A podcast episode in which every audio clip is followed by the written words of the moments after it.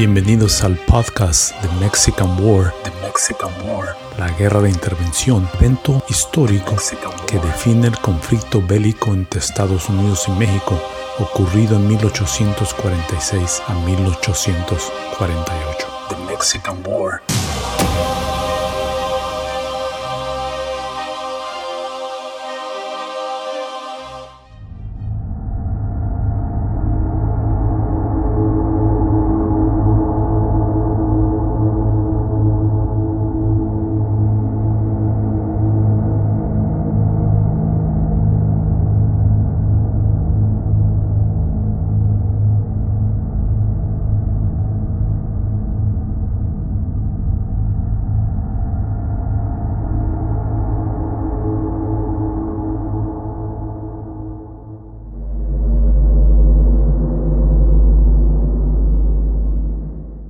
Al darse cuenta de que Arista había abandonado Palo Alto durante las primeras horas de la mañana del 9 de mayo, Taylor reunía a su consejo de guerra para comenzar a planear su siguiente estrategia. Su inclinación era de perseguir al ejército de Arista mientras huía, pero sus oficiales exponían los suficientes argumentos para mantenerse separados de cualquier confrontación, ya que el ejército mexicano no había sido derrotado todavía y se mantenía en pie con suficiente fuerza. Además, mantenía todavía una fuerza superior a la del ejército de ocupación.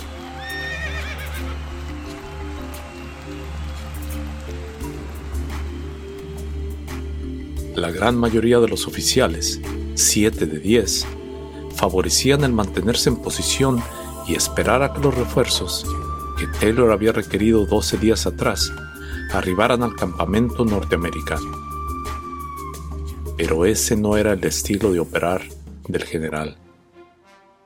Después de escuchar atentamente a sus oficiales, Taylor tranquilamente les ordenaba, Caballeros, preparen sus regimientos para partir de inmediato.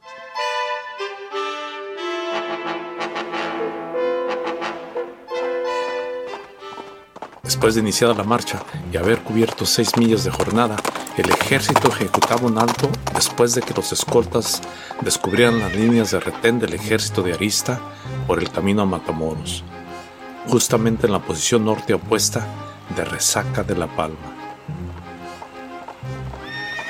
Taylor extendía las riendas de su caballo, cabalgando hacia la colina para poder observar las posiciones del ejército enemigo y decide enviar sus tropas a iniciar el combate. En esta ocasión, decidía proteger sus trenes de suministro al designar 250 hombres, los cuales no pertenecían a ningún regimiento, y les asignó dos cañones de 8 kilos para su protección. Al resto de sus hombres, como lo había sugerido anteriormente, los instigaba a que emplearan la bayoneta como su primera opción para el ataque.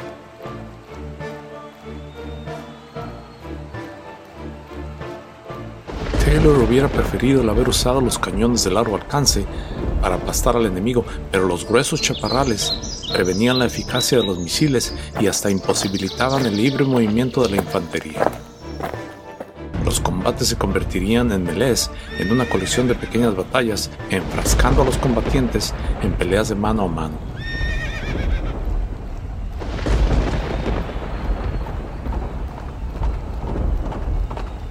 Durante las primeras horas de la tarde, Taylor galopeaba avanzando filas y el capitán George A. McCall de la Cuarta Infantería lo recibía reportándole el enemigo había tomado posiciones detrás de los chaparrales en puntos opuestos de la resaca.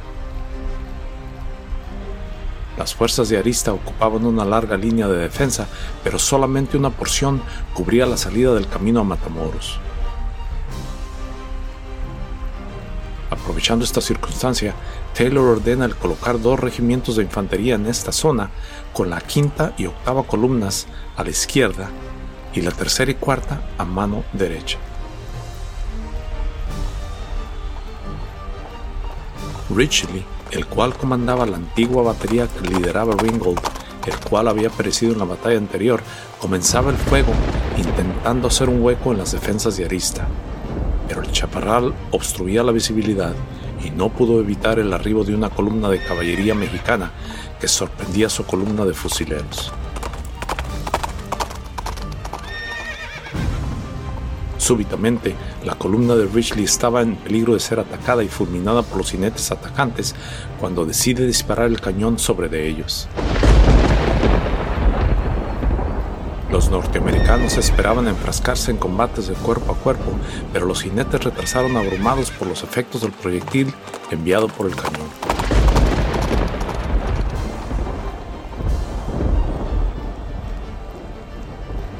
Intensas luchas continuaban en el cruel y desgarrador chaparral. Taylor estaba determinado en seguir combatiendo, ordenó a sus subalternos que informaran al capitán Charles May de movilizar a su compañía directamente hacia las baterías enemigas posicionadas enfrente de las líneas norteamericanas.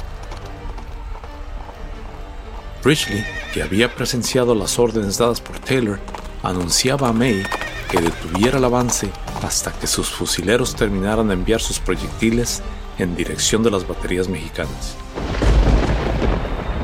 La respuesta mexicana divulgó su posición detrás de los chaparrales, ayudando a May a dirigir su ataque frontal.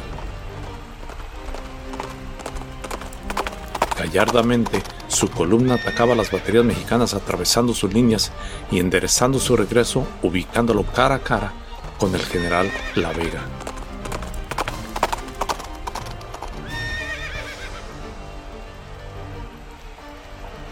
Esta arriesgada acción hizo que su columna completamente expuesta fuera rodeada por los fusileros mexicanos, los cuales intentaban posicionar la artillería para aniquilar a los jinetes norteamericanos.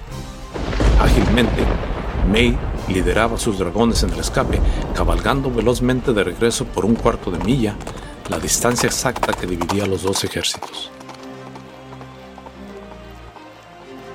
Taylor presenciaba las acciones. Desesperado, ordenaba al coronel Belknap de la octava infantería el abrir fuego en contra de las baterías enemigas.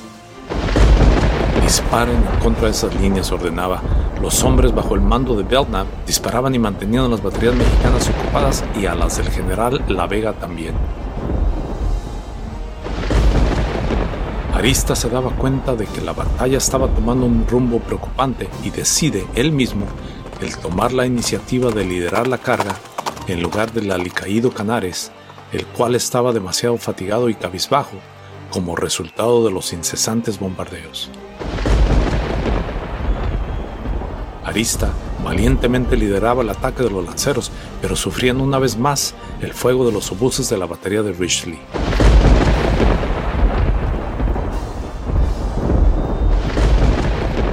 Después de recibir los embates de la artillería enemiga, los cuales causaban un sinnúmero de víctimas en sus lanceros, Arista decide retroceder.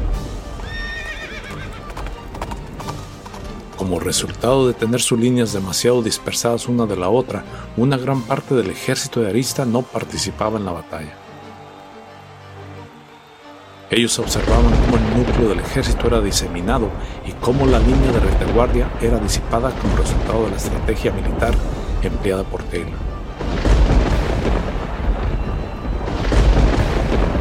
El camino a Matamoros estaba truncado.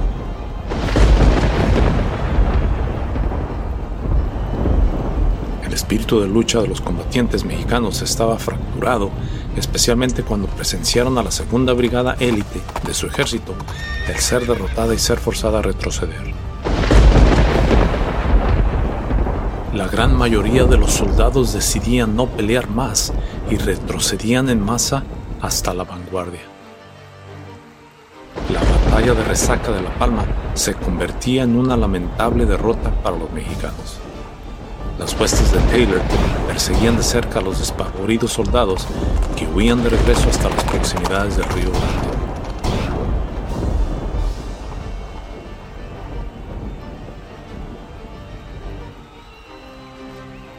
Los defensores del fuerte Texas, exultantes y emocionados, observaban cómo los fugitivos marchaban despavoridos, aunque afortunadamente para los aterrorizados soldados, las baterías mexicanas posicionadas al otro lado del río limitaron a los perseguidores el infligir más pérdidas al ejército de artilleristas. Al arribar al fuerte, Taylor se daba cuenta de que el galante y audaz Jacob Brown había perecido como resultado de haber sido tocado por un misil mientras se inspeccionaba las posiciones de los artilleros. Esto sucedía durante las horas de la mañana del 5 de mayo. Los números de la victoria eran contundentes. Siete piezas de artillería confiscadas, un gran número de municiones, tres insignias militares y más de 100 prisioneros, de los que incluían al general La Vega.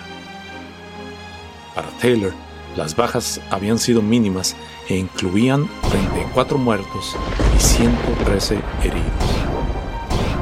Los mexicanos, según estimaba Taylor, acumulaban 300 muertos, aunque los hombres de Taylor le reportaban que solamente habían sepultado a 200 cuerpos. Meade reportaba tiempo después que el número de muertos y heridos ascendía a 1200. 300 de ellos ahogados cuando intentaban cruzar el Río Grande y entre mil o dos mil desertores. Ahora comenzaba la grotesca labor de sepultar a los cadáveres. Los soldados americanos hacían su mejor esfuerzo, los lobos y buitres se encargaban del resto. Al término de la batalla, soldados americanos descubrían un gran botín en las carpas del general.